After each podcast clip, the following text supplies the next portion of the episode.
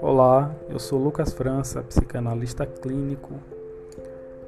É, vou falar hoje sobre as funções mentais. Esse mau funcionamento de alguma das funções mentais, em alguns casos no paciente, leva esse paciente a procurar ajuda. É isso que dá demanda para ser tratada na terapia. É quando alguma das funções mentais não está funcionando bem. Tanto o paciente pode perceber esse mau funcionamento pela estranheza, quanto as pessoas por um comportamento fora do padrão, fora do comum para a sociedade. Falando sobre identificação e tratamento, como eu faço isso no consultório, na clínica. Como a técnica utilizada é principalmente e unicamente a psicanálise, trabalhamos então com a escuta. Através da escuta, vou analisando o que se é dito por esse paciente, analiso através dos atos falhos, do xister, do dos tropeços que ele vai dando na própria fala, que vão entregando ali é, quais são os conteúdos desse paciente que estão escondidos. Após falar sobre esses, esses conteúdos, eles vão aparecendo. Falando sobre alguns traumas que o paciente passou, vai aparecendo novamente ali os conteúdos recalcados, do qual gera um sintoma no paciente, o que é chamado de patologia pela, pela psiquiatria seria para nós o recalcamento de alguns traumas e questões que o paciente não soube lidar e que acabou gerando nele, assim, alguns sintomas por conta do recalcamento. Vamos falando sobre esses conteúdos, isso vai se desenvolvendo e com o decorrer do tempo ele vai tendo uma nova perspectiva sobre o problema e vai conseguindo mudar alguns ideais.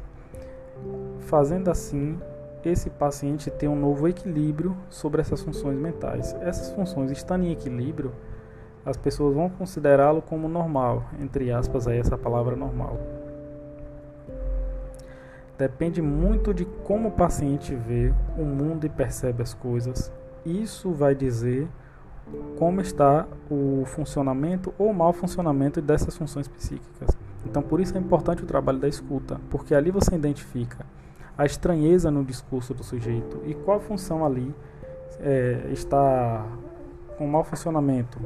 Se ele está com um pouco de discernimento, a cognição, a percepção rápida de alguns conteúdos, o discernimento entre realidade e imaginação, que já seria o caso da psicose. Essa é, é a maneira que a gente vai analisando e percebendo como esse paciente percebe a realidade e é muito importante a questão da função psíquica, porque é através dela que nós identificamos a estranheza do sujeito. Deixando isso bem claro, vamos falar da importância das funções.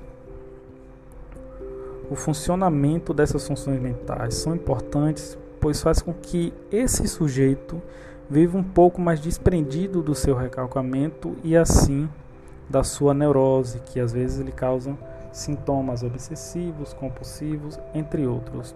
Então, você conseguir equilibrar esse paciente dentro do sintoma que ele tem, é, com esses maus funcionamentos das funções psíquicas, faz com que ele tenha uma vida mais saudável, uma vida mais tranquila, onde ele consegue ali levar é, a vida com mais tranquilidade e consegue driblar por alguns momentos o seu sintoma. Não se trata de uma cura, mas se trata de aprender a lidar com seus problemas e reorganizar suas funções mentais. Esse trabalho é feito através da escuta, através da análise do xister, dos atos falhos e dos tropeços que o paciente vai tendo com o decorrer do tempo nas sessões de análise. Vou relatar aqui e também fazer relação da função mental, por exemplo, aqui do juízo de realidade com algum dos casos que eu já atendi. Eu lembro de um caso de uma paciente que veio já com diagnóstico psiquiátrico de psicose, esquizofrenia. Qual o problema que os familiares relatavam e que era perceptível na vida desse paciente? Ela não conseguia tomar banho, ter sua higiene pessoal, por conta de que ela tinha a percepção errada, o juízo errado da realidade, de que haviam câmeras no banheiro, câmeras em sua casa. Isso impedia que ela tivesse uma vida comum, como por exemplo tomar um banho, algo simples do dia a dia. A função mental dessa paciente que está aí comprometida, fora de equilíbrio, é o juízo de realidade. Ela tem um delírio, então, de perseguição de que as pessoas estão observando através de câmeras e aparelhos eletrônicos. É um erro de juízo. Essa função mental dela está em desequilíbrio. Como foi uma man... Qual foi a maneira que eu achei de burlar esse delírio dela? Você não deve tentar tirar o paciente do seu delírio. Não dá para fazer isso. É a verdade dele. O juízo de valor de, da realidade que está passando ali para ele está alterado. Os medicamentos podem ajudar, mas a gente não está falando aqui de uma cura. O, o, a maneira que eu achei de ajudar essa paciente foi entrando também no delírio dela, é participando da realidade é, desse sujeito que precisava de ajuda, que estava ali. Essa paciente é, sempre ia a sessões com um relógio, um relógio do qual ela tinha muito apreço e sempre estava com ela, independente. Inclusive, ela tomava banho com esses relógios. Eu perguntei aos familiares em entrevista e eles chegaram a comentar que ela também tomava banho, que era algo muito comum. Então, participando desse delírio da paciente, é, em uma das sessões, eu pedi permissão a ela para que ela me emprestasse esse relógio por alguns momentos ali e que eu iria ficar com ele até a próxima sessão ela já tinha muita confiança em mim, nós tínhamos construído uma relação de confiança, porque em momento algum eu tentei dizer que ela estava é, louca, que era um delírio, ou que ela estava doente. O paciente psicótico, ele tem certeza da realidade dele, mesmo que seja uma realidade alterada. Então, após ficar com esse relógio, a proposta que fiz foi de ficar com esse relógio para levar até um amigo meu, que esse amigo instalaria um equipamento ali, uma peça nesse relógio, do qual ele desligaria todas as câmeras da casa dela. Passou-se então a, a quinzena, tive um novo encontro com essa paciente, do qual já estava com o relógio dela, e ela muito ali disposta a receber esse relógio, crendo que esse relógio desligaria todas as câmeras que ficam no banheiro e que vigiam ela. O relógio já estava em minha mão, pronto, é claro, não levei a, a ninguém, mas a intenção foi que ela percebesse ou achasse que realmente eu tinha levado. Eu participei do delírio da paciente para ajudá-la. Após entregar esse relógio a ela novamente, supostamente ali, né, teria colocado uma peça que desligaria todas as câmeras, essa paciente conseguiu voltar para casa.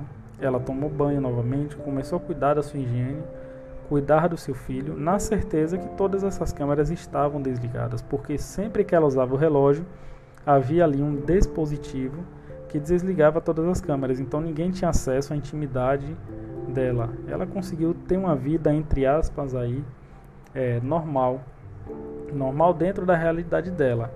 Não deu para mudar o juízo sobre a situação. Deu para entrar no delírio dela, participando dele e conseguindo trazer um tipo de ajuda, um conforto melhor, uma qualidade de vida para essa paciente que procurava ajuda, tanto para ela quanto pra, para os familiares. A psicanálise não se compromete a curar, se compromete a ajudar, a desfazer algumas neuroses e tornar a vida um pouco mais fácil de se viver. Essa é a proposta da psicanálise. Eu me sinto muito honrado em estar aqui relatando para vocês um pouco da minha experiência. Espero ter contribuído, é, necessitando de algum contato comigo, minhas redes sociais está como arroba psilucasfranca777. Um prazer, uma boa tarde, boa noite um bom dia para você que está escutando aí.